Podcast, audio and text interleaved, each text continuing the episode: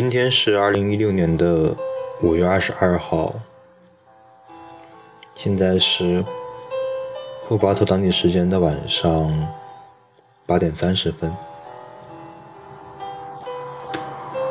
这两天前，嗯，读了一首我自己写的小诗，然后今天准备继续读《旅行的艺术》这一本书。《旅行艺术》这本书，我们已经读完了第一章，就是对旅行的期待。第二章的名字叫《旅行中的特定场所》。在这章的封面上面，我们看到作者，嗯，写的地点有高速公路加油站。机场、飞机和火车，向导是波德莱尔和霍伯。我想，对于加油站、机场、飞机和火车这几种交通工具或者交通中要遇到的场所。应该每个人都很熟悉，他们通常是我们一段旅程的开始或结束，或者，嗯，贯穿在我们整个旅程当中。正因为很普遍也很常见，所以我们通常会忽略到一些这些特定的交通方式所带给我们的感受。嗯，所以可能会有一些新的旅行方式，比如整个的旅程就是在一段火车上，或者整个的旅程就是在某种交通工具上。嗯，好，现在开始。旅行中的特定场所一。在伦敦通往曼彻斯特的高速公路旁，有一家用红砖搭建的加油站。加油站只有一层高，有玻璃橱窗。从那可以俯瞰下方的高速公路，以及路旁单调的平坦无垠的原野。加油站的前院悬着一幅巨大的塑胶广告旗帜，上面的内容是一只煎鸡蛋、两根香肠和成堆的烤菜豆。它招揽来过路的司机，也吸引了临近田野里的一群羊。我是在傍晚时分到达这家加油站的。西边，天空正布满红霞。加油站的一边是一排景观树，在过往车辆持续低闷的噪音里，还能听到树丛里的鸟鸣。我已经在路上颠簸了两个小时，孤独地看车窗外天边的云起云聚。看路旁草坡外市镇里的灯火闪烁，看公路大桥和车窗外超前的大车小车的匆促背影。车厢里的空调机制冷时，总发出连续不断的噼啪声，像是有回形针不停地落在引擎罩上。下车时。我已觉眩晕，我的感官也需要调整，重新适应脚下坚实的土地，习惯拂面的微风和夜即将来临时似有若无的天籁。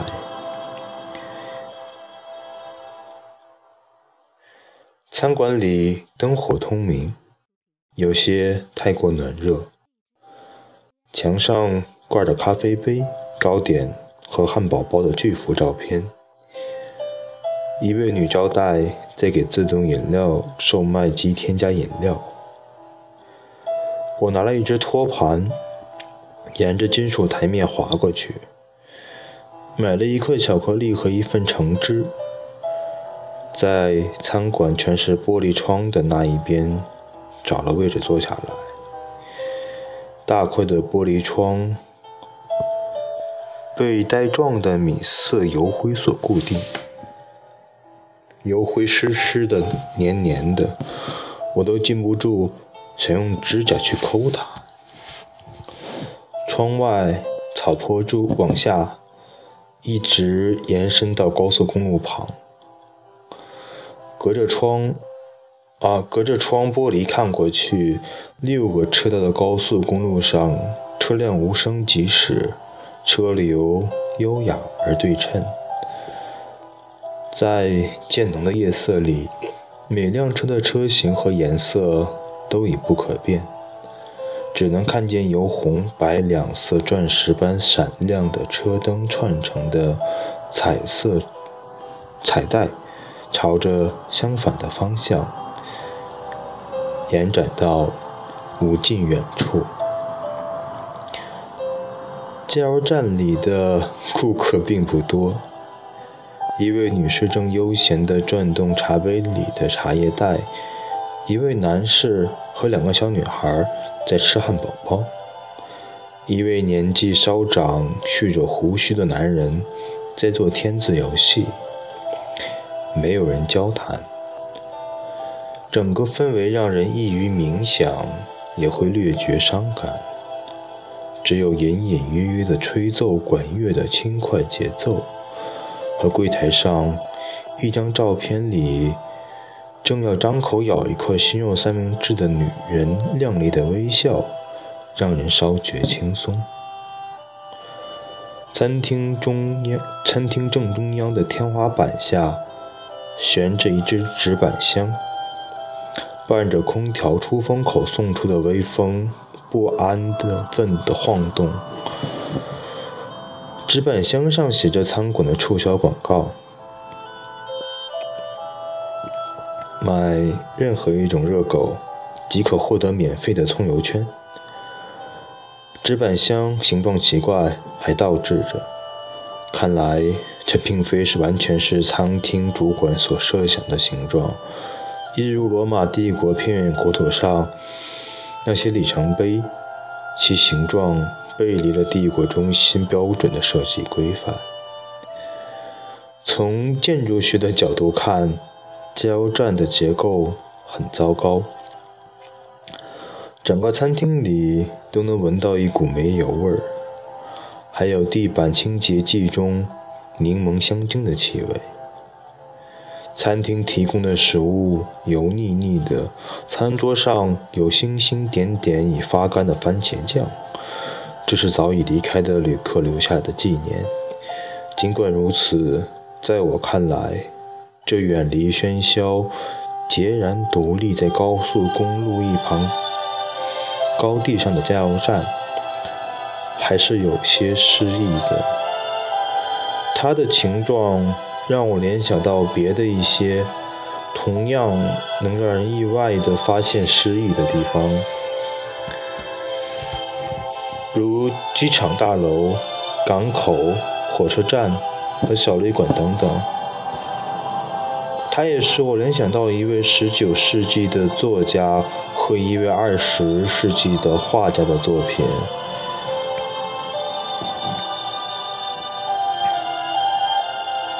这位19世纪的作家对人类较少注意到的旅行地点有着不同寻常的感知能力。受其启发，那位20世纪的画家找到了自己的创作灵感。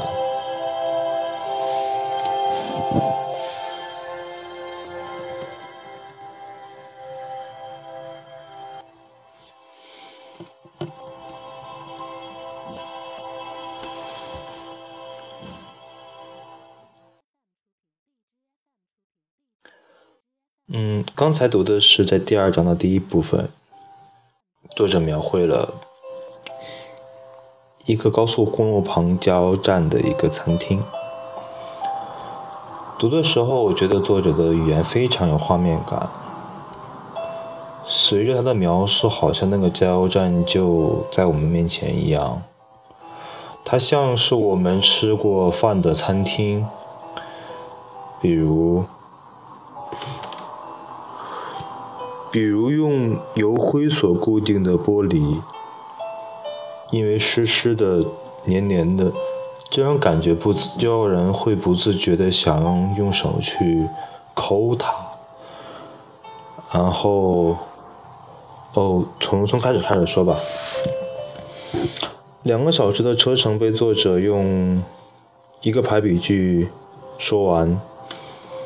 他可以看车窗外天边的云，可以看路旁草坡外的集市里面的灯。也可以看公路大桥和车外和车窗外面的其他车，啊，这是我们每个人在坐车时都会看到的东西，然后就像是这个旅行就发生在我们身上一样，它就是在讲述我们曾经经历过的很多东西，嗯，所以我会我一直会觉得这个《旅行艺术》这本书里面，它的很多很多细节会让人产生共鸣和。呃，有同样的感受，就是因为，嗯，他会注意到一些我们平时忽略了的，但是我们确实经历过的东西。OK，再回到他对餐厅的这个描写，然后，还有在说，其实餐桌并没有很干净，上面可能会有前一位客人留下的番茄酱。然后餐厅里面的客人也都百无聊赖的做着自己的事情，没有互相交谈，并不是很友好和温暖的气氛，其实有一点无聊和冷清。然后加上，其实并没有很精致、很美好的旅馆的装修或者卫生条件。而且作者也说过，这个从建筑学角度来看。加油站的构建很糟糕，餐厅也可以闻到燃油味儿。但是即便是如此，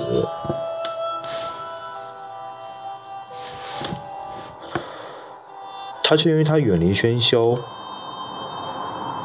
在高速公路在高速公路一旁加油站的边上，然后有一点与世独立的味道，然后这点味道却让作者感到了一点诗意。嗯，我在想，作者经历了两个小时的车程到达这个地方，这个地方肯定不是他的旅行的终点，只是其中的一个短暂的停留。但是，其实他没有为这些所谓琐屑的、呃糟糕的小地方让自己不开心，却因为一些独特的点，感受到了一些诗意。然后也让他想起了一位作家和一位画家。嗯，所以我觉得，其实呃，我们可以看到作者这这次的旅程当中，其实心态是比上一次好很多的。上一次他去那个巴巴德斯岛，他所在路场上充斥的那些负面的情绪，在这里面并没有说出来。嗯。好，我们接下来看那位十九世纪的作家。二，查尔斯·波德莱尔于一八二一年生于巴黎。很小的时候，他就不愿待在家里。五岁时，父亲死了，一年后，他母亲再度结婚。对于继父波德莱尔没有好感，他被送到多所寄宿学校读书。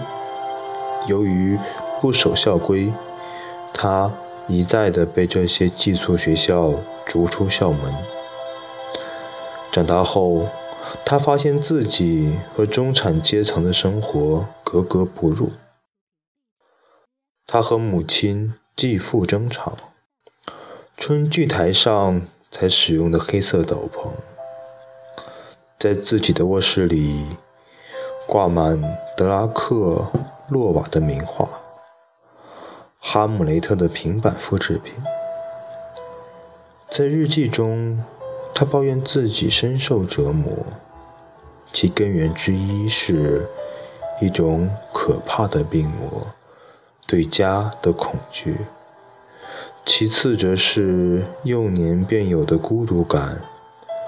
尽管有家人，特别是有学校里的朋友，一种注定终生孤独的宿命感总也挥之不去。他梦想着能看到法国以外的地方，一个很远很远的地方，在另一个大陆上，让他彻底忘却平常的生活。这是一个让他发怵的字眼。他梦想到一个更温暖的地方去，到旅行的邀约中。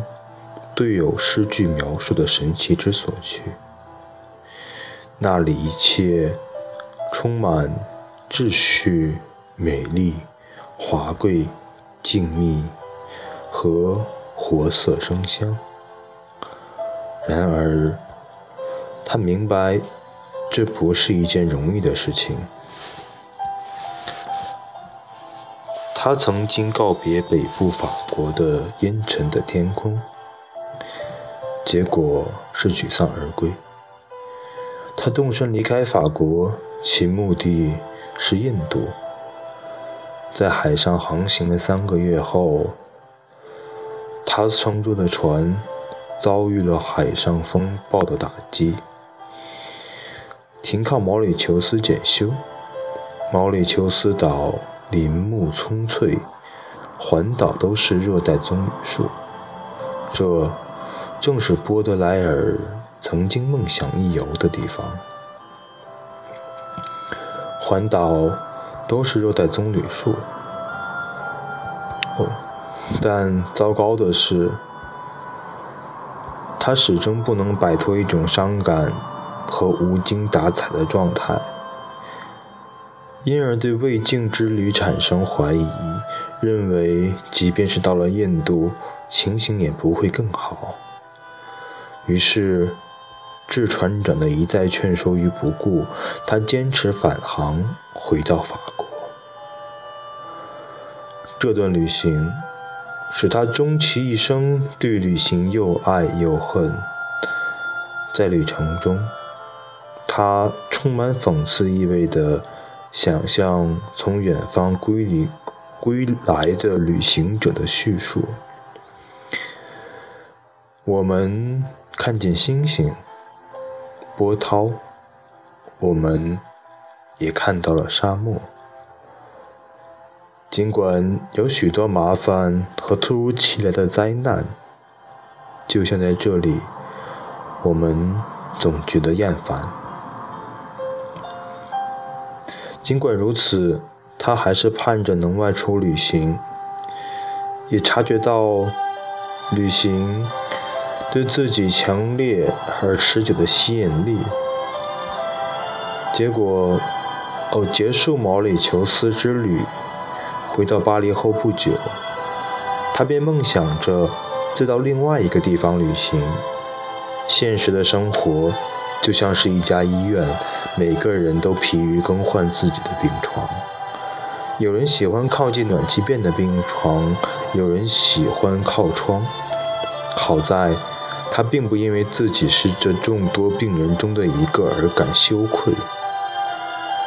对我而言，我总是希望自己在一个我目前所居住以外的地方，因而到另外一个地方去，永远是我满心欢喜、满心欢喜的事情。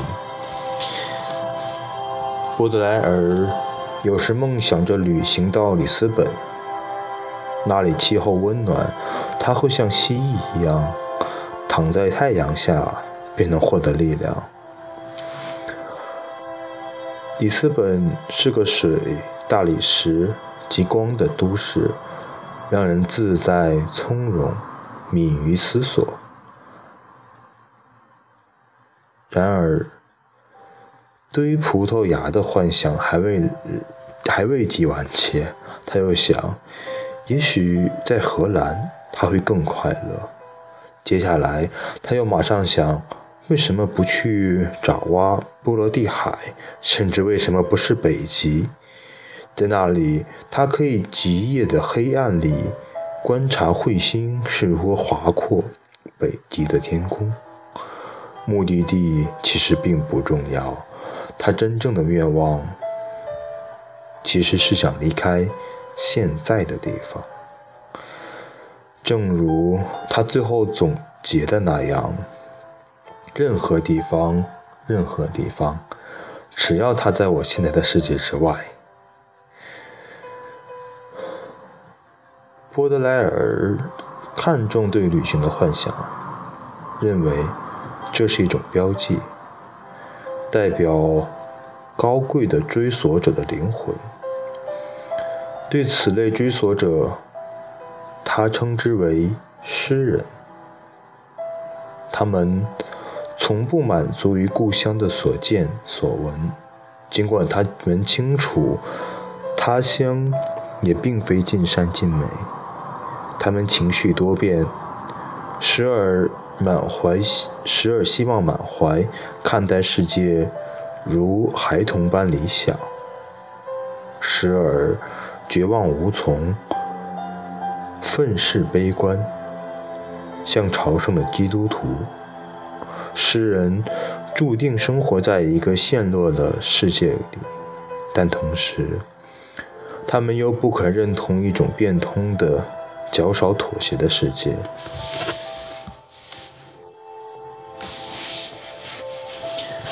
同这些观点相反，在波德莱尔的传记中，我们可以发现一个明显的事实：终其一生，他都为港口、码头、火车站、火车、轮船以及酒店房间所吸引。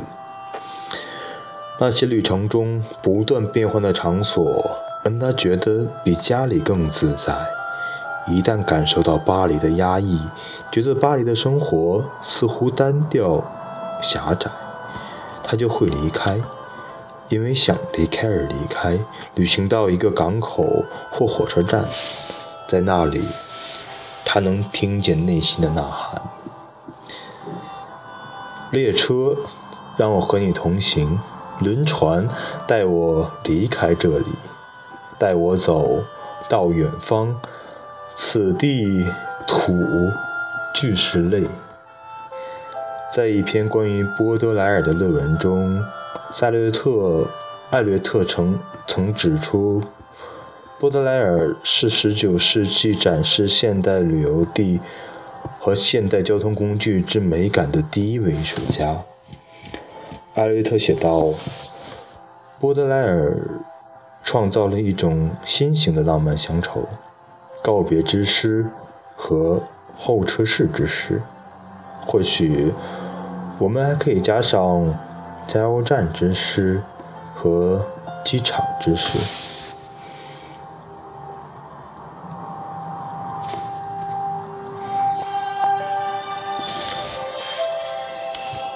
我们知道了这位。十九世纪的作家其实就是查尔斯·波德莱尔，他写过一个很有名的诗，叫做《恶之花》。嗯，但是我想读过的人应该不是很多。其实他是我很喜欢的一位作家，对，因为那首诗写的非常酷。呃，不过没有必要在这里多讲那个诗的东西。作者提到波德莱尔，因为那是一个喜欢旅行却又只喜欢在一些地方旅行的人。我们看到了他，艾略特写过那本波德莱尔的书，呃，这本书其实我也有大致翻过，在大学的时候。嗯，他讲到波德莱尔。他会喜欢那些在旅行中的场所，就像是在这个章前面所列出来的那些地方，比如像火车站或者说是港口。嗯，这些美感，或者说布德莱尔对于这些地方的喜欢，让作者在那个时候的感觉有了共鸣，所以，嗯，他向我们介绍了这位作家。其实，在这一章的接下来部分，作者会继续描述他和这位作家他们两个人对于这些地方的感受，所以我们可以慢慢的再往下看。今天就先这样。